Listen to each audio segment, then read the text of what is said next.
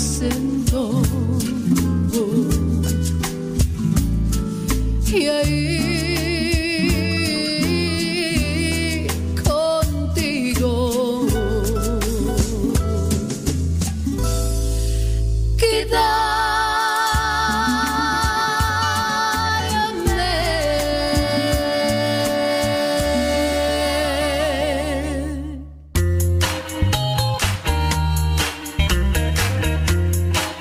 Recuerda que nuestros programas quedan grabados en el canal de YouTube. El canal se llama Modesto Radio. Ahora, que si tú trabajas en una estación de radio y quieres pasar estos programas, ponte en contacto con nosotros. Te los podemos mandar ya editados para que en medio de cada bloque pongas los mensajes que tú creas convenientes. Si trabajas en una estación de radio, ponte en contacto con nosotros y te mandamos los programas que nosotros realizamos. Y si tú quieres escuchar programas pasados, entra al canal Modesto Radio. Modesto Radio en YouTube y ahí podrás escuchar los programas pasados.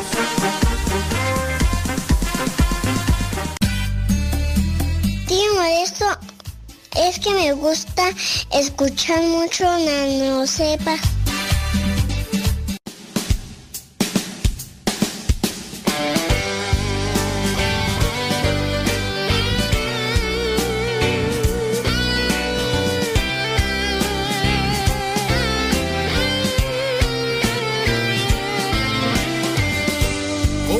Comenzaron las preguntas, muchos signos de interrogación, dan vueltas y vueltas dentro de tu cabeza.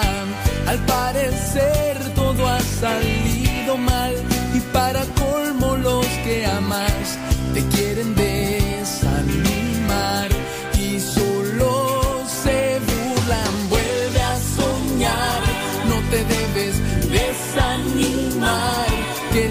que esto no termina,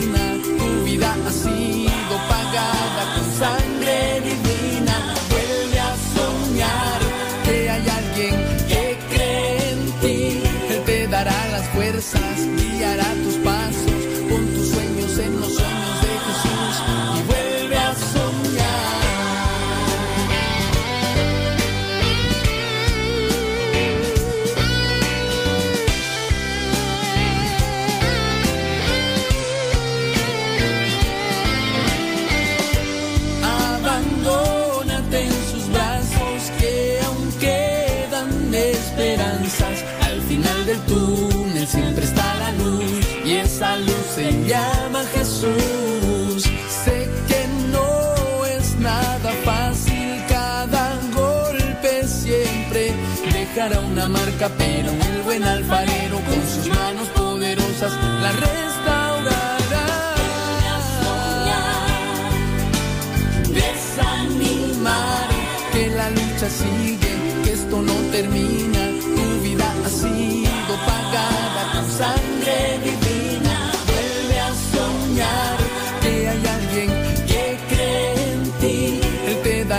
fuerzas, guiará tus pasos, con tus sueños en los sueños de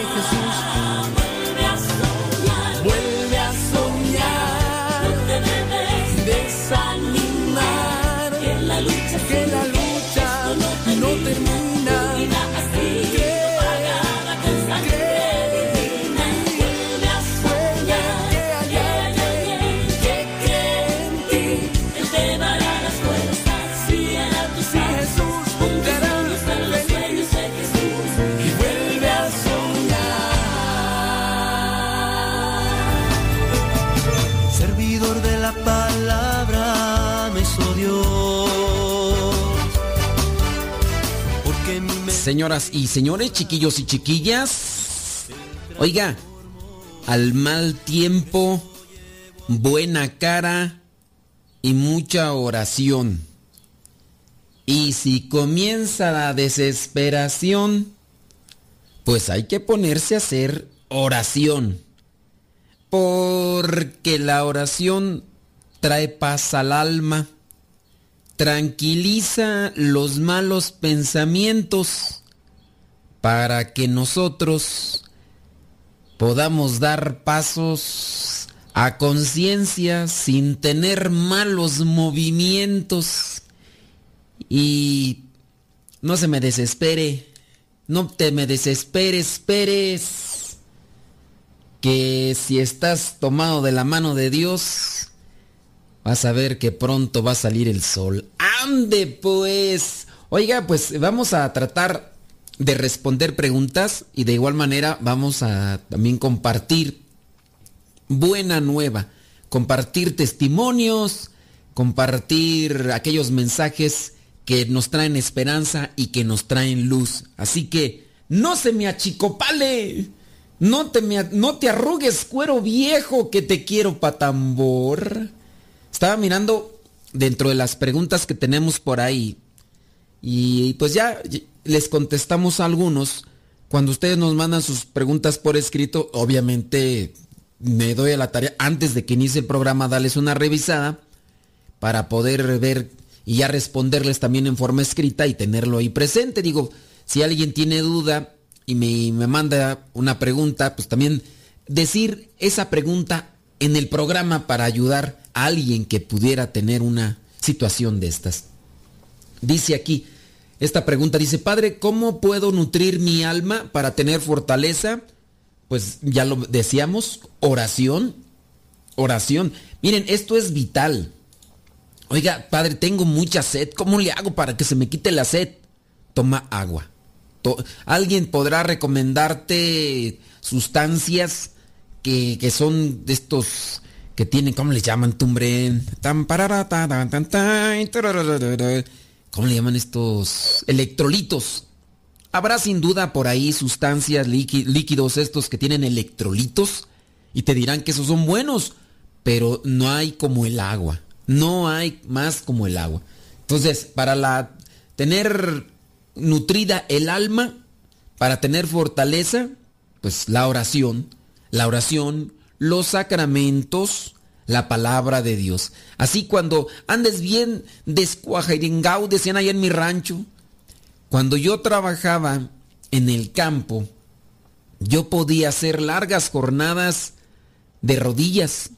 Andaba así durante largas jornadas así de rodillas y, y caminando. Yo pienso que ahora en 20 minutos, no, ya. Y obviamente, si comenzábamos desde las 8 de la mañana, por ahí a las 2 de la tarde, que era la hora en la que terminábamos de trabajar, ya terminábamos así bien cansados. Y decían, no, pues andas bien descuajarengao. O sea, ya, todos agotados. ¿Qué no necesitamos? Una buena comidita, eh, descansito, eh, tomar agua y mira, te recuperas. Así también el alma cuando está, cuando hay, soledad, hay tristeza, hay incertidumbre, cuando hay miedo.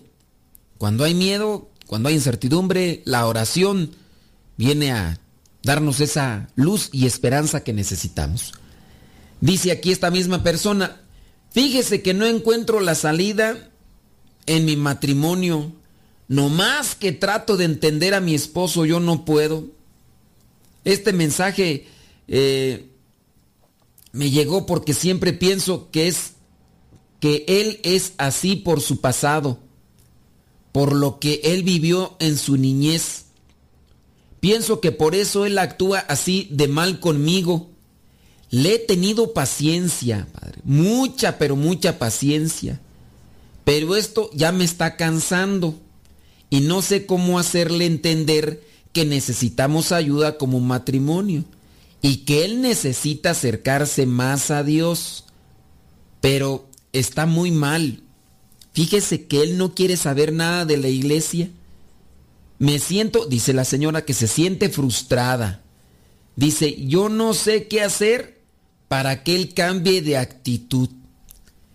Pues miren, cuando la persona acepta, cuando a la persona reconoce, ahí ya, ya está lo bueno. Pero si la persona no acepta, no reconoce, ¿cómo, cómo, cómo le hacemos? Mira, está bien, tú podrás decir que a lo mejor él actúa mal por eh, lo que pasó en su infancia cuando, cuando era niño. Ok, me imagino que lo conociste cuando, cuando eran novios y sabías de dónde venía, de qué familia, porque para eso son los noviazgos. O para eso deberían de ser, que ahorita ya no se hagan eso, pues es otra cosa. Pero por ejemplo, conocer de su familia. Y no basta decir, ay, es que lo amo mucho. Pues también si lo amas, conócelo. Ay, es que lo quiero mucho. Pues es que si lo quieres, conócelo. Porque no nada más de puro sentimiento se va a sostener la familia la relación del matrimonio. Los sentimientos, en su caso, cuando no se cultivan, pronto se esfuman. E incluso, por lo mismo que sentías cuando era tu novio o tu novia, no lo sientes ya después de 10, 15, 20 años de estar casados. Porque ya con el tiempo vas conociéndole cosillas que no le conocías cuando no vivías con él. Y, pero si hay cariño, si hay esa intención de seguir adelante porque hay una unidad, caminan codo a codo con las mismas metas o con esos proyectos a la par, de esas personas que, que se amarran contigo y que dicen, pues vamos para adelante, oye, vamos a hacer esto, vamos adelante. Cuando uno encuentra de esas amistades, qué bien se siente uno en la vida. Yo hablando de trabajo, tú, pues cuando yo trabajaba en, en el campo, cuando andaba ahí metido entre los surcos cortando flor de cempasúchil, cuando trabajaba cortando hierba, lo que le llaman en el chapón o el desquelite, cuando te encontrabas un compañero de esos que te animaban, qué, qué a gusto se trabajaba. Cuando ya aquel compañero de trabajo, mira, le tocaba un surco eh, con menos hierba que el tuyo y se apuraba y salía. ¿Y a quién le ayudaba? Te ayudaba a ti porque tú eras su cuate. Entonces, dentro de lo que era la plática, ah, qué buenas pláticas, se atrababa uno en las pláticas. Y entonces terminaba el trabajo y se había la oportunidad, oye, pues vamos para echarnos un refresquito en la tardecita, ¿no? Después echarse un bañito, mira acá. Y vámonos por ahí, echar un refresquillo. Ya llegamos a la tienda, era echarnos ahí un, un bolillito con sal. No, no es un bolito, no. No, es que yo nunca No me dejaban salir mi mamá. pero sí tuve compañeros de trabajo que le entraban, que eran entrones, pero no me dejaban salir a mí porque me decía mi mamá que no. pues, ¿qué quieres? Pues yo soy de rancho, pues, pero mi mamá no me dejaba salir ni mi papá. No, pues Así pasa cuando sucede. Ah, pero, pero de, trabajar sí, de trabajar sí. Eh, yo trabajaba eh, con compañeros que eran más grandes que yo. Una mayoría, de hecho, eran señores. Eran señores, pero cuando había por ahí un chavalón ahí, ah, qué bien se platicaba con ellos y todo eso, pero sí. Ya otra cosa fue, porque a los 15 años, cuando ya me llevaron eh, allá a California, allá en Estados Unidos, pues ya, ya fue otra cosa. yo no pude encontrar así compañeros así con los que me pude trabar así, platicar bien y todo eso, pero, pero sí, ¿a dónde iba tú? Ya, ya hasta me perdí. Ah, por lo del matrimonio, que en este caso, cuando se encuentran ustedes a alguien con quien puedan así encontrar afinidad y un camino paralelo en, las, en los objetivos, qué bien, qué bien. Pero mira, sigue insistiendo con tu esposo, sigue insistiendo, haz mucha oración y no, no, no sueltes, no sueltes. Dicen que uno también tiene que ser paciente en eso de no, no esperar a que cambie, sino esperar a que llegue el momento. No hay que esperar a que cambie, sino esperar a que llegue el momento, porque también a veces la conversión no es una cuestión de, de tiempo, así de, a ver, ya quiero que cambie, sino de esperar a que llegue ese momento que le haga cambiar a la persona. Ahí también uno tiene que ser paciente en eso. Así que tú busca la manera, trata de también buscar herramientas, buscar herramientas, libros, audios, no sé, recomiéndale que escuche el programa. A lo mejor no se acerca a la iglesia y pues a lo mejor puede ser que escuchando ya el programa, ¿verdad?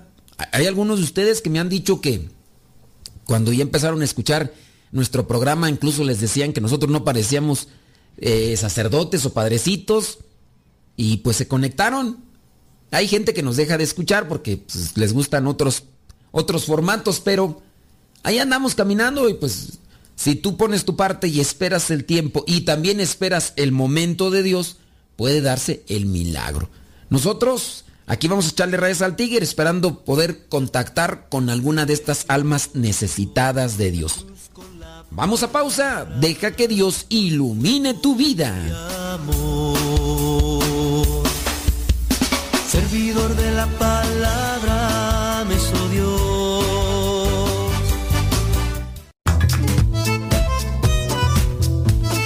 Si tienes preguntas para el programa, ve a la página de Facebook Programa Evangelizar sin Tregua y ahí déjanos tu pregunta y también ten paciencia para que podamos responder. Recuerda, la página se llama Evangelizar sin Tregua. Programa Evangelizar sin Tregua. Así se llama la página, Programa Evangelizar sin Tregua y ahí déjanos tu pregunta y vamos a responderte aquí en el programa.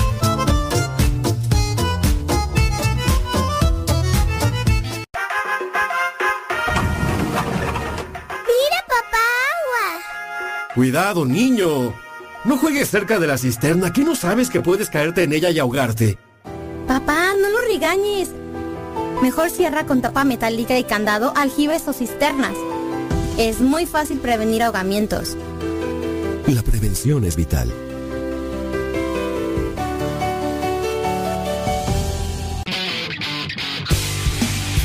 Síguenos por Twitter y Facebook. Búscanos como Radio Cepa.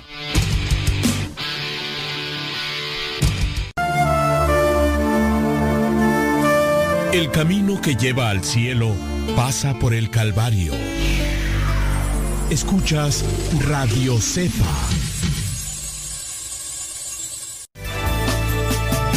Servidor de la palabra me Qué gusto cuando nos mandas un mensajito. Digo, y que esos mensajitos están están conectados, ¿no? Déjame ver. Dice, ahí vamos. Dice, ok. Ok. ¿A poco? Dice, ya se... Ándeles para que se les quite. No esto, no, esto no lo voy a decir al aire. Dice, por eso es bueno que tengan ajo pelado. Ah, ojo, no ajo. Dice, por eso es bueno que tengan ojo pelado las mujeres, para ver con quién se casan, si son buenos amigos y buenos compañeros, saben trabajar en equipo. Cuando pasa el enamoramiento en el matrimonio es más fácil luchar cada día por seguir juntos y salir adelante. Eh, cuando pasa el enamoramiento, y, y es que eso es... Oye, tú, ¿a poco a ti te llegó el enamoramiento y después y después quedó solamente así como que, pues vamos a echarle ganas, ¿verdad? Pues hay, hay afinidad y todo. Entonces, buenos amigos y buenos compañeros. Buenos amigos y buenos compañeros. Tarea difícil, por eso mis respetos y mi admiración para ustedes que han trabajado bien en su matrimonio. Se nota que son vivillos desde chiquillos, porque para eso también se necesita mucha inteligencia, inteligencia iluminada por la luz del Espíritu Santo. Es decir, sabiduría. Porque no es, no es cuestión de suerte. El, un buen matrimonio no es cuestión de suerte, es gente que, que ha sido inteligente, gente que ha trabajado eh, su relación con sabiduría, pero también sabes que yo pienso que depende también que sean las personas constantes, que, es que haya constancia en el sembrar para cosechar. Sembrar para cosechar. Ahí también está la cuestión. Hay que cultivar, eh, hay que trabajar. Retomando la cuestión esta del trabajo, hombre, cuando... Mira, a veces no teníamos ganas de meternos en la mañana a, a trabajar. A veces no teníamos ganas, teníamos que hacerlo. La constancia, pero pues sí, he sabido de personas que de repente no tienen ganas de trabajar y no trabajan, aunque haya pobreza, aunque haya eh, eh, carestía económica, material, y, y pues no. no son, son personas que no, no luchan, no, no se esfuerzan, que no planean, no programan, y, y ahí cómo le haces. Alguien, por ejemplo, que esté pensando en casarse y que solamente piense en la muchacha o en su caso en el muchacho, pero no, no piense a dónde llevar a la muchacha, dónde van a vivir, de qué van a vivir, cómo van a vivir. Ahí, pues también hace falta colmillo. Hace falta colmillo. No, pues es que ya viene el chamaco y pues, pues era algo que no teníamos planeado. Cálmate. Pues, oye, pues si no, si sabes, si sabes cómo se hacen los chamacos, no andes diciendo que no sabías o no lo tenías planeado. Si lo estás haciendo, ya sabes lo que va a resultar. Pues es, no, no salgas con ingenuidades, por no decir otra palabrita, ¿verdad? Porque, pues nomás, ¿no? Dice, somos muy afines y tenemos las mismas metas. Y si a eso le sumamos que nos acercamos a Dios, ahí la, lleva, ahí la llevamos. Ah, sí, pues. Pues eh, fíjate que yo pienso que sobre todo las cuestiones de Dios, porque no puede decir que una persona que esté acercada a Dios eh, sea floja. No, eso no, no, no, equivale. Entonces, una persona que esté acercada a Dios, si está acercada a Dios, debe tener ese impulso de, de trabajo, de conectividad, de, de, echarle ganas en el asunto, ¿no? Porque si dices, no, está bien acercado a Dios, pero bien flojo. Uy, está bien acercado a Dios, pero pues nomás no no, no, no quiere hacer esto, no quiere. No, pues no. Una persona que está llegada también a Dios tiene que buscar el respeto, tiene que buscar el, el, cariño, el sembrar los detalles, pues cómo, oye, pues, si no es paciente, no es comprensivo y está bien acercado a Dios, tú dices, no, pues ahí como que no, no, no, hay algo que no anda bien. Pero si es uno constante, pues bueno. Así que mis respetos y mi admiración para ustedes. Para los que me escuchan y no les, pues no han cosechado a lo mejor lo que quieren, síganle, síganle trabajando, síganle trabajando. Porque a algunos les costará más trabajo después de algún tiempo de haberse descuidado el campo, se puso la tierra dura y hay que aflojarla y hay que echarle agua y todo lo demás, pero si son constantes, mira, después las cosas salen, salen bonitas, pero si no, pues no. Mientras van llegando ahí preguntas y lo demás, encontré por ahí un testimonio que eh, dice, cristiano entre musulmanes, ahora sacerdote y dispuesto a ser enviado donde nadie más quiera ir. Nader, Camil Malak Shaker, ande pues, qué nombre, a ver, vamos a poner Nader. Deja apuntarlo porque luego se me olvidan estos nombres. Nader, Camil Malak Shaker. Es un sacerdote eh, de la tradición copta. Ustedes no saben qué, de la tradición copta. Bueno, pues hay maronita, hay copta, hay egipcia, o sea, hay, muchas, eh, no, no, tradiciones, tú, este, mm, ay, ¿cómo se le llaman?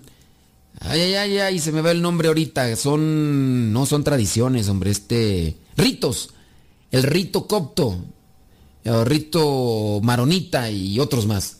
Bueno, él es un sacerdote copto, católico obviamente, en comunión con el Papa, religioso del Instituto Verbo Encarnado, dice, tiene 30 años, está dispuesto a ser misionero en cualquier lugar. Como es religioso, pues los religiosos los mandan a no denominaciones, no, no, no, no, no, no. Denominaciones, eso dentro de los grupos cristianos evangélicos. Esto se le llama rito. El rito copto, rito. Denominaciones, no, eso es para los de denominación bautista, denominación pentecostal, eso es entre los cristianos evangélicos. Dice que tiene entonces 30 años, religioso. Eh, dice, aunque ya de por sí su Egipto natal no es un destino nada sencillo para los cristianos, él es de Egipto. Gracias a una beca que recibió, este religioso se encuentra en Roma formándose en teología dogmática para luego desarrollar su misión en, en un ambiente islámico allá en Egipto. Así cuenta él mismo su propio testimonio de cómo es un cristiano entre musulmanes. Dice que se crió en una familia copta, practicante católica, en una ciudad donde gracias a Dios la mayoría de los habitantes son católicos. En su país, en Egipto, ser cristiano y ser sacerdote, dice, es muy difícil, ya que los cristianos de Oriente Medio, eh, pero sobre todo los egipcios, tuvieron a lo largo de la historia muchas persecuciones, tanto al inicio del cristianismo como también después de la invasión árabe, que en cierta forma, en cierta forma se intentó eliminar todas las tradiciones cristianas. Sin embargo, por la gracia de Dios y con su ayuda, dice, siempre han perseverado y siguen perseverando en la fe y también en mantener las tradiciones. Las tradiciones, estamos hablando de, una, de un ambiente litúrgico. Esas tradiciones son buenas, siempre y cuando no se contaminen de elementos que vendrían a ser seculares e incluso a veces hasta um, un tanto distorsionados. Nosotros acá en, en Occidente, allá podemos llamar Oriente, acá Occidente, en Occidente tenemos muchas tradiciones, pero muchas de ellas lamentablemente pues se han, se han contaminado por, a veces por ideas que vienen de un lado o de otro y no tienen un fundamento doctrinal, no tienen un fundamento bíblico y ya se comienzan a mezclar. Mira, te voy a presentar solamente una tradición, así como un, parteaguas, un paréntesis, para que ustedes más o menos le, le acomoden el asunto de la reflexión. Una tradición por acá, celebrar las fiestas patronales. Se celebran las fiestas patronales acá en México y eso está bien, o sea, vamos a celebrar, ¿qué te parece? El 4 de julio, Nuestra Señora Refugio de Pecadores. Muy bien, se celebra misa, se celebran peregrinaciones, ya de repente por ahí queman pólvora, ya por ahí alguien contrató una música, una canción, música de viento, le llaman acá en mi rancho. Eh, una banda, y ya está la banda. Hay alguien más que dice, voy, a traer un grupo para que cante, pero música secular, ¿eh? Para los jóvenes. Ya después alguien dice, pues yo voy a traer un grupo de rock, ¿no? Y ya después la fiesta adquiere más resonancia por las cosas o las, las, los grupos que traen. Oye, pues va a estar buena la fiesta, dicen. ¿Por qué? Va a venir la banda Pelillos. Va a venir la, el grupo, ¿qué tú quieres? Eh, pues yo no me acuerdo de los grupos, ¿verdad? Pero van a venir, van a venir los Acosta. No, hasta el grupo Samurai. No, van a traer un grupo de rock bueno. Van a traer el grupo, este, eh, Maldita Vecindad y los Hijos del Quinto Patio. Y la gente ya entonces le está poniendo más énfasis a las cuestiones seculares en este sentido de música y demás. Por lo cual ya dicen, va a estar buena la fiesta. O va a haber toros va a haber monta de toros bravos, a ver cuántos quedan ahí. Esas tradiciones que comenzaron bien para resaltar ese día 4 de julio por encima de los demás, pues está bien, pero pues ya se comenzó a contaminar de elementos seculares y ahí no es nada correcto. Vamos a una pausa y ya regresamos. Servidor de la palabra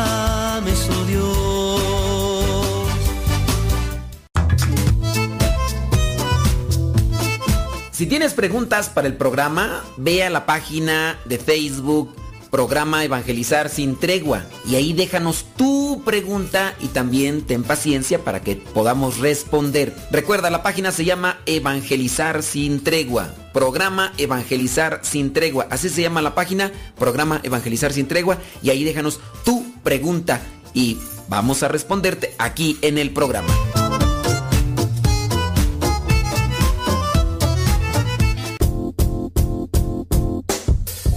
Hola padre, somos las hijas de Laura y lo escuchamos desde Denver. Este programa nos ha ayudado en la escuela. Nos gusta la trivia y todos los días lo escuchamos y todas las mañanas. Saludos a mi hermana. Hola padre, Dios lo bendiga. Me gusta la pregunta preguntona. Saludos desde Denver. Adiós.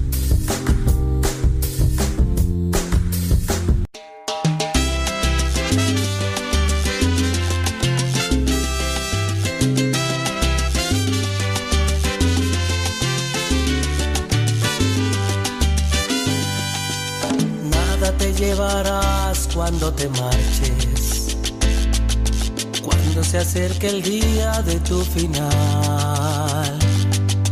Vive feliz ahora mientras puedas, tal vez mañana no tengas tiempo para sentirte despertar. Si te corre la sangre por tus venas, siembra tu tierra y ponte a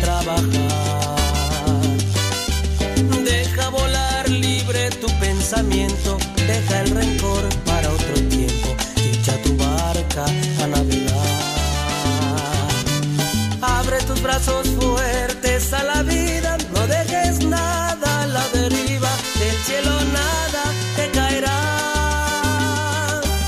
Trata de ser feliz con lo que tienes, vive la vida intensamente, luchándolo conseguirás.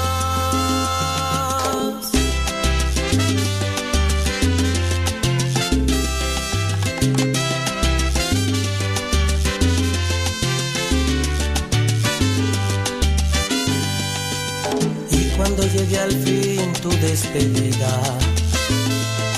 seguro es que feliz sonreirás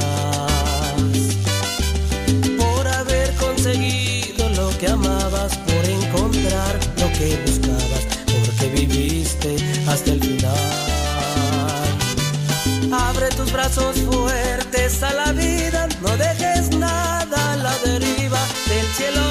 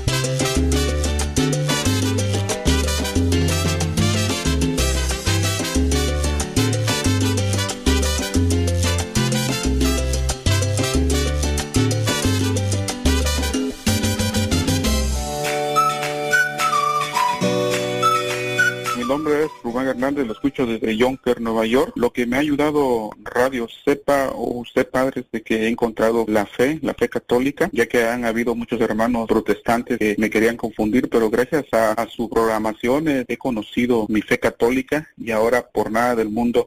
Eh, bendiciones, padres. Saludos al estado de Oaxaca. Eh, estamos en Yonker, Nueva York. Bendiciones y si ora, ora por mí. Adiós, bye. Soy Paco Cárcel, para decirle que, sí, sí, la programación de radio ha dado ánimos, ha dado frutos, porque la mayoría de los temas que llevan en la radio pues han sido causa de diálogo entre mi esposa y, mis hijos, y eso nos ha ayudado bastante como familia. Así que ánimo y adelante, Dios le bendiga.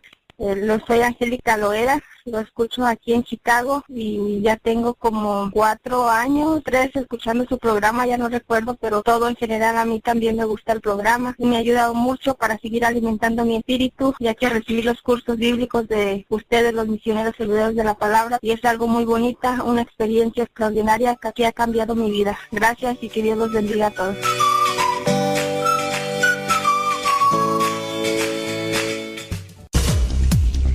Quien ha conocido a Dios no puede callar. Sintonizas radiocepa.com, emisora católica de los misioneros servidores de la palabra, transmitiendo desde su seminario de teología en el Valle de México.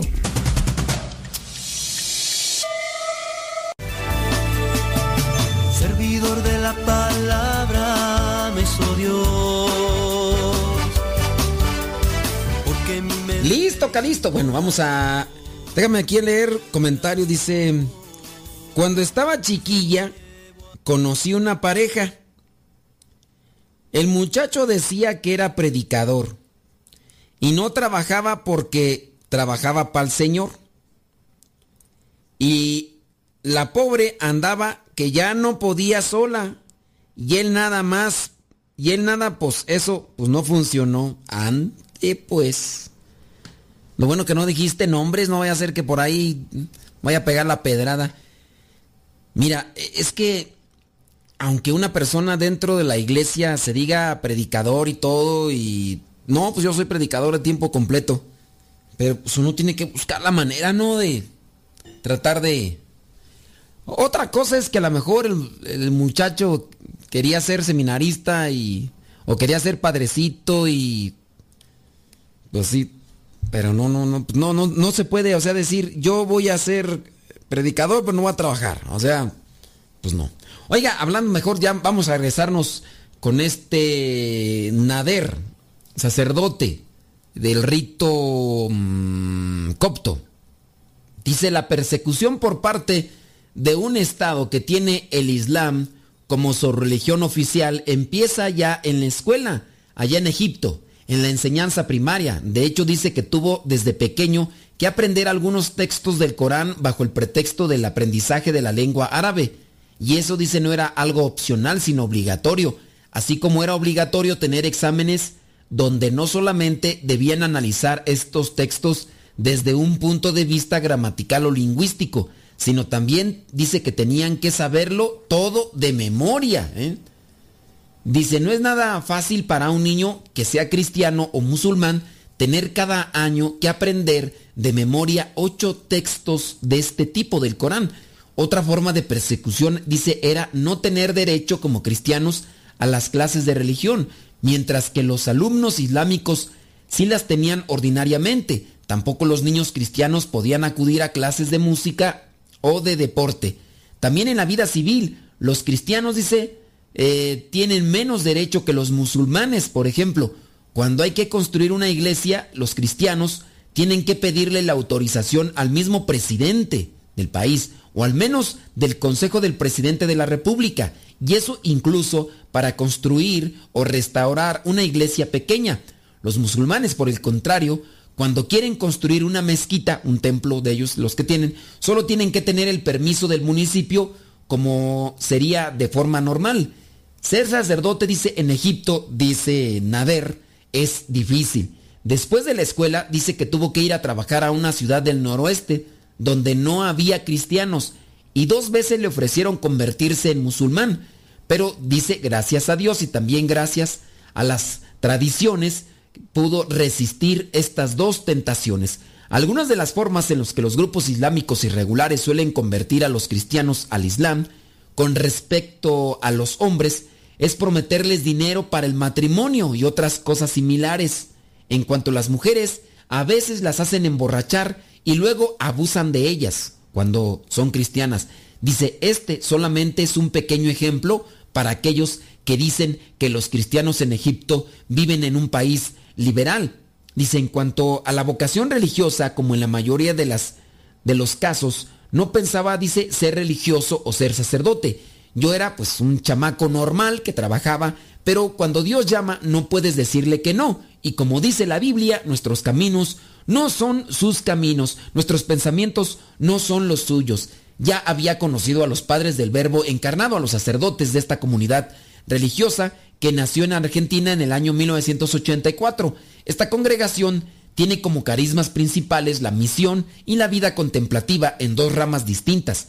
Después de solo 35 años desde la fundación, gracias a Dios, dice que están presentes en cinco continentes. Ahora dice, soy un sacerdote de Egipto. Con respecto a la misión, dice, su carisma es la evangelización en la cultura y tenemos como padre espiritual a San Juan Pablo II, ya que él mismo, dice, nos llamó a evangelizar en, en diferentes partes del mundo, en particular los sacerdotes y religiosos están presentes en las tierras más difíciles, allá como en Oriente Medio, en el caso de Siria, en Irak, Bagdad, Gaza, Palestina, Papúa, Nueva Guinea, Tanzania, Egipto y otros países más. Dice que su objetivo principal, no negociable, es de ir a lugares eh, donde nadie quiere ir para formarnos, dice, y formar según los ejemplos y los carismas de los siguientes santos con respecto a la espiritualidad. San Juan de la Cruz, Santa Teresa de Jesús, con respecto al apostolado de los ejercicios espirituales, San Ignacio de Loyola, con respecto a nuestra congregación mariana y al cuarto voto mariano, San Luis Guilmón de Montfort. En cuanto al apostolado, dice con los jóvenes, pues San Juan Bosco, San Felipe Neri. En cuanto a la vida intelectual, Santo Tomás de Aquino y muchos otros más. Bueno, pues tienen muy buenos pilares. Hay que formarse en estos carismas y que también sirva de impulso para ayudar a los demás. Dice que su congregación del Verbo encarnado, con su presencia, también forma parte de este martirio, ya que debe encarnar la vida de Cristo. En una sociedad en la que no podemos hablar abiertamente de nuestra fe. Después de conocerla, dice que decidió hacer los ejercicios espirituales de acuerdo con el método San Ignacio de Loyola, el que seguimos en nuestra familia religiosa. Y bueno, pasó que después de los ejercicios ya no me quise ir a la casa. Eso sucedió allá por el 2011. Desde este momento, dice, comenzó su vida religiosa para prepararse como sacerdote. Sin duda Dios lo había flechado. Profesó sus votos perpetuos en la Basílica Papal de Santa María la Mayor en Roma en el año 2018. Luego, después de recibir la orden sagrada del diaconado en el año 2019, dice, fue ordenado sacerdote, tomando eh, Sherker Filopatir Famil Malak como nombre religioso. Ándale pues, a ver, Shaker Filopatir Camil Malak como nombre religioso según el rito de la Iglesia Católica Copta. Andan, pues entonces ya se, cambiaron el no, se cambió el nombre entonces. Shaker Filopatir Camil Malak.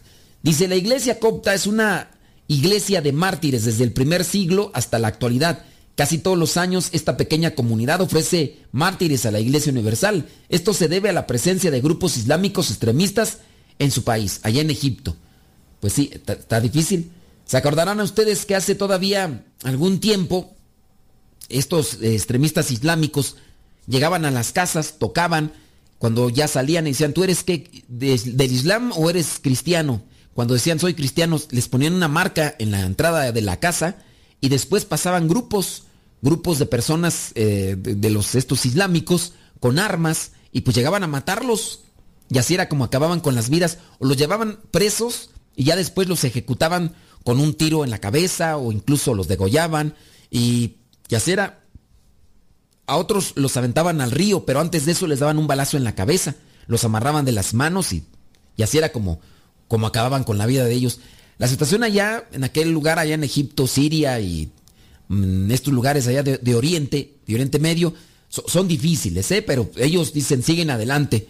Dice, pero los coptos estamos orgullosos de nuestros padres que en los primeros siglos dieron una gran contribución a la Iglesia Universal, tanto en términos de santidad como modelos de vida religiosa en sus diversas formas, comenzando con los santos Antonio, Pacomio, Macario el Grande y otros más. También dice, hemos tenido grandes santos en cuanto a la doctrina de la Iglesia, Atanasio el Grande, Sirio de Alejandría, Cirilo de Alejandría, Dice, estos santos con su intercesión nos dan la fuerza para resistir a todos los ataques de nuestros adversarios. tanto en el martirio como en la santidad de vida. Dice, ya ven mi vida en un país eh, donde los cristianos son perseguidos y también los carismas particulares de mi congregación. Dice, me empujaron ya desde el seminario a profundizar el tema del Islam, ya que normalmente, conociendo las raíces, podemos identificar el fruto que ya experimentamos todos los días. Así que hoy día, como sacerdote de Egipto, este Nadel, dice, me estoy dedicando a estudiar y escribir mi formación en la Pontificia Universidad de la Santa Cruz, donde estoy cursando el primer año de la licenciatura en teología dogmática, sobre algunos atributos divinos en el cristianismo. Dice, cotejándolos con los atributos de Dios en la doctrina islámica, especialmente en el Corán. Dice, como sacerdote estoy profundizando en particular los siguientes atributos, misericordia, justicia, omnipotencia. Este último, si se identifica más con el Dios del Corán, Alá, que no puede ser visto de la misma manera que nuestro Dios. En, en cuando es el documento, dice Nostra Aetate del Concilio Vaticano II, se habla de la relación con el Islam y se enumeran estos atributos. Por lo tanto, dice que en sus estudios está teniendo este documento como punto de partida para su trabajo. Pues sí, efectivamente, dentro de lo que vendría a ser el Dios de, en el Islam, aunque sí sabemos, ustedes, ¿sí se acuerdan de dónde proviene el Islam? ¿Quiénes, mm, ¿quiénes, quiénes son los pilares del Islam? ¿Quiénes son los, los pilares del Islam? Ahí vamos a dejar esa pregunta, esperando que nos puedan mandar sus comentarios. ¿Quiénes son los pilares del Islam? Los pilares, eh, el Dios, eh, ¿cuál sería el Dios de ellos dentro del Islam? ¿Es el mismo que nosotros tenemos? ¿Es el mismo Dios de Abraham, Dios de Isaac, Dios de Moisés?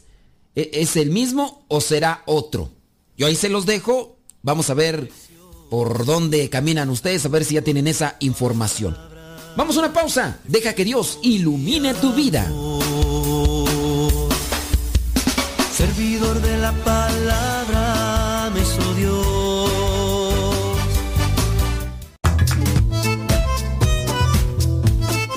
Si tienes preguntas para el programa, ve a la página de Facebook programa Evangelizar sin tregua. Y ahí déjanos tu pregunta y también ten paciencia para que podamos responder. Recuerda, la página se llama Evangelizar sin tregua. Programa Evangelizar sin tregua. Así se llama la página, Programa Evangelizar sin tregua. Y ahí déjanos tu pregunta y vamos a responderte aquí en el programa.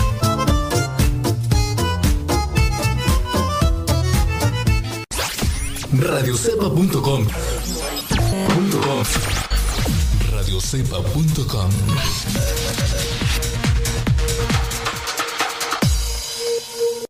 Las mejores melodías. Las mejores melodías. La música que te acompañe en tus actividades.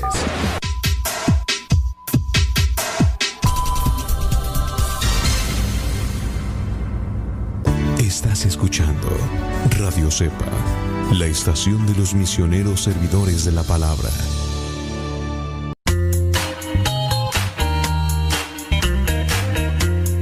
Recuerda que nuestros programas quedan grabados en el canal de YouTube. El canal se llama Modesto Radio. Ahora, que si tú trabajas en una estación de radio y quieres pasar estos programas, ponte en contacto con nosotros. Te los podemos mandar ya editados para que en medio de cada bloque pongas los mensajes que tú creas convenientes. Si trabajas en una estación de radio, ponte en contacto con nosotros y te mandamos los programas que nosotros realizamos. Y si tú quieres escuchar programas pasados, entra al canal Modesto Radio. Modesto Radio en YouTube y ahí podrás escuchar los programas pasados.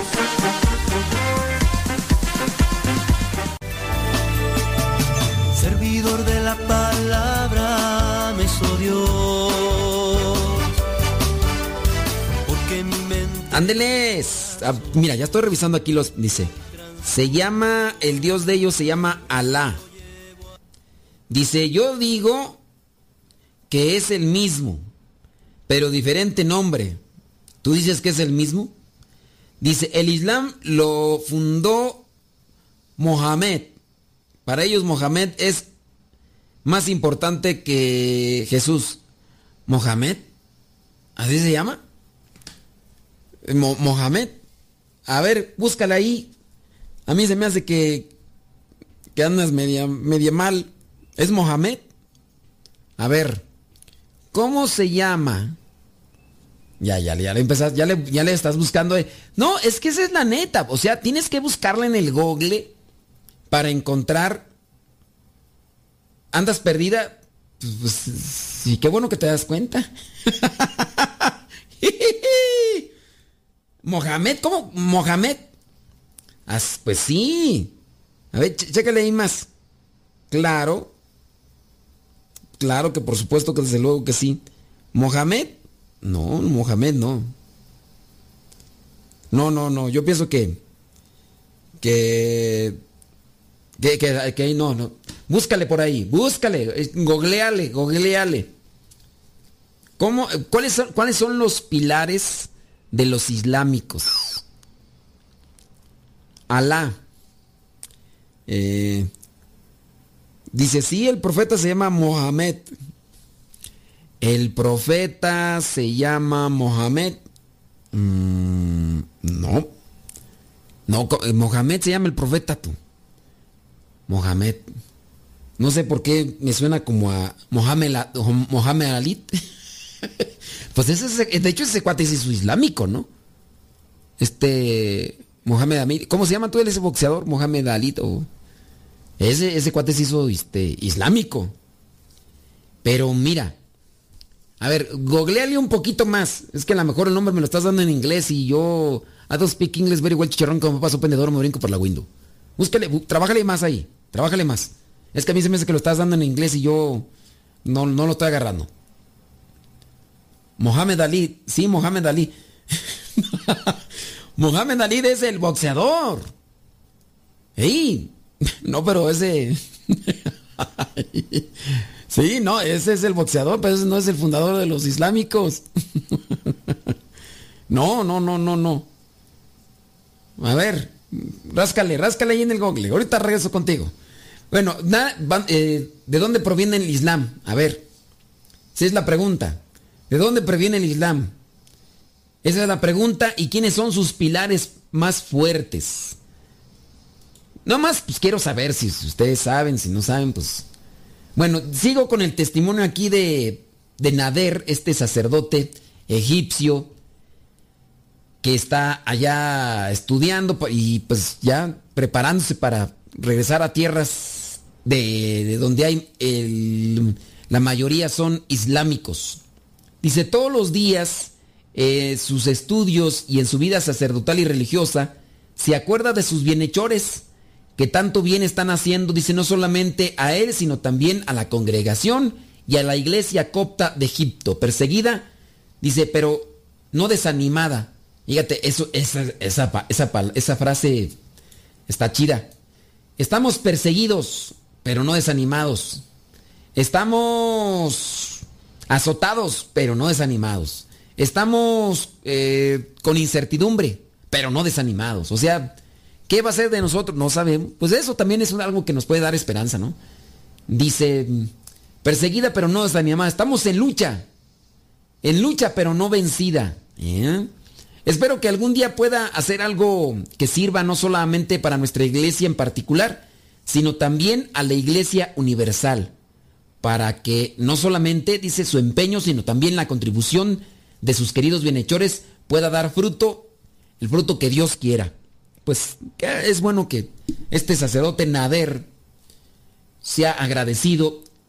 Y pues no hay mejor manera de agradecer que trabajando, trabajando por el bien de los demás. Nader Kamil Malak Shaker, sacerdote copto católico del, del Instituto Religioso Verbo Encarnado, preparándose allá, allá, allá en Egipto.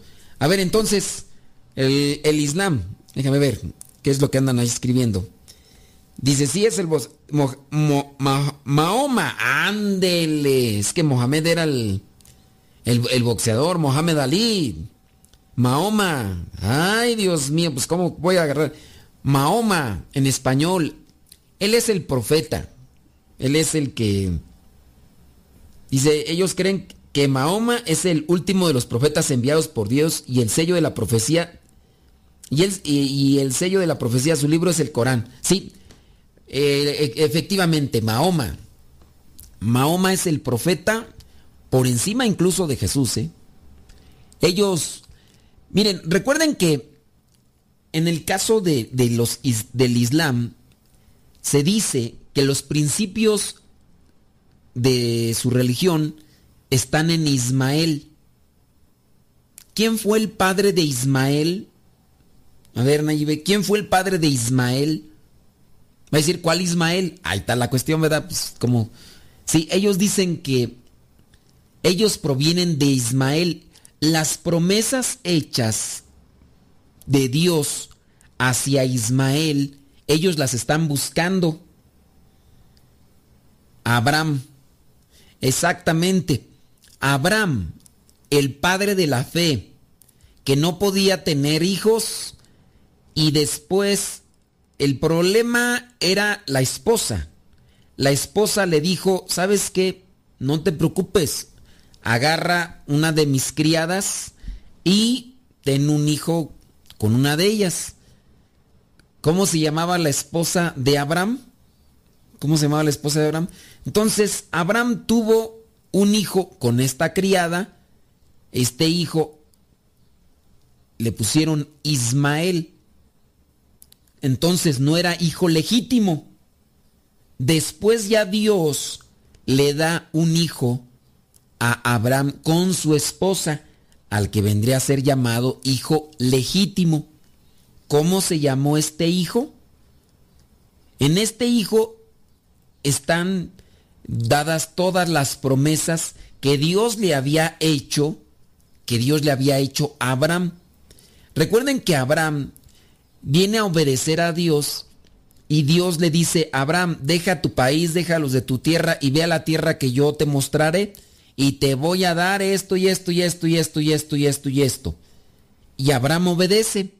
Abraham no tiene hijos, entonces se mete con esta criada, tienen a Ismael, pero después pasa el tiempo y ahora sí tiene un hijo con su esposa, un hijo legítimo. El heredero de esas promesas de Dios es para el hijo legítimo que se llama Isaac. Isaac, después, ¿qué hace con la criada y con Ismael? La tiene que despedir porque de hecho los muchachillos crecieron a la par, aunque Ismael era más grande, pero los chiquillos cada rato se agarraban del trompo y empezaron a ponerse celosillas, porque entonces esta mujer, ¿cómo se llamaba la mujer con la que tuvo a Ismael? Ahí viene otra pregunta de historia de la salvación. Esta mujer se puso celosilla con la esposa, ¿cómo se llama la esposa de, de Abraham? Se pusieron celosillas, los chiquillos se agarraban ahí a pleitos y demás, hasta que ya Abraham despidió a esta mujer, le dio parte de sus bienes y supuestamente, pues bueno, también ahí está la promesa. De ahí, Islam, Ismael. Islam, Ismael. El último de los profetas es Mahoma, que escribe el Corán. Los islámicos tienen como libro sagrado, por encima de la Biblia, el Corán, que ese es su libro sagrado. Ahora, la pregunta es, ¿es el mismo Dios? Pues mira, ahí entramos en un conflicto grande, porque si en el caso de los extremistas islámicos siguen ellos el Corán, destruyen, matan a cualquiera que no sea de su de sus creencias, de su partido, de su grupo, a ver, ¿crees que realmente es el mismo Dios? ¿Dios busca eso? Recordemos que en el Antiguo Testamento Dios se está revelando a su pueblo. Encontramos cierto tipo de cosas que actualmente ya no son. Pero ¿cuál fue el problema aquí? El problema fue al no saber interpretar. Y entonces poco a poco Dios va revelándose a tal punto cuando ya no entienden que envía a su propio hijo para que su hijo sea el transmisor fiel de ese mensaje de amor, misericordia, perdón, justicia que no pudo entender el pueblo de Israel. Por lo tanto, desde mi punto de vista, yo diría, no es el mismo Dios, aunque sí podría estar como principio, pero si tú estás actuando de una manera así tan violenta, agresiva y destructora, porque dices que te lo dice Dios, entonces tú no estás siguiendo al mismo Dios. Ya nos tenemos que ir. Sí, eh, dice, o sea, no creen en lo que vino a hacer Jesús. No, ellos no.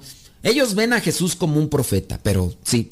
Ya, de hecho, ya hicimos un programa completo del Islam. Tienes que por ahí buscarlo si te quieres enterar un poquito más de nuestra explicación. Nos escuchamos en la próxima. Se despide su servidor y amigo, el Padre Modesto Lule, de los misioneros servidores de la palabra. Hasta la próxima. Servidor de la palabra,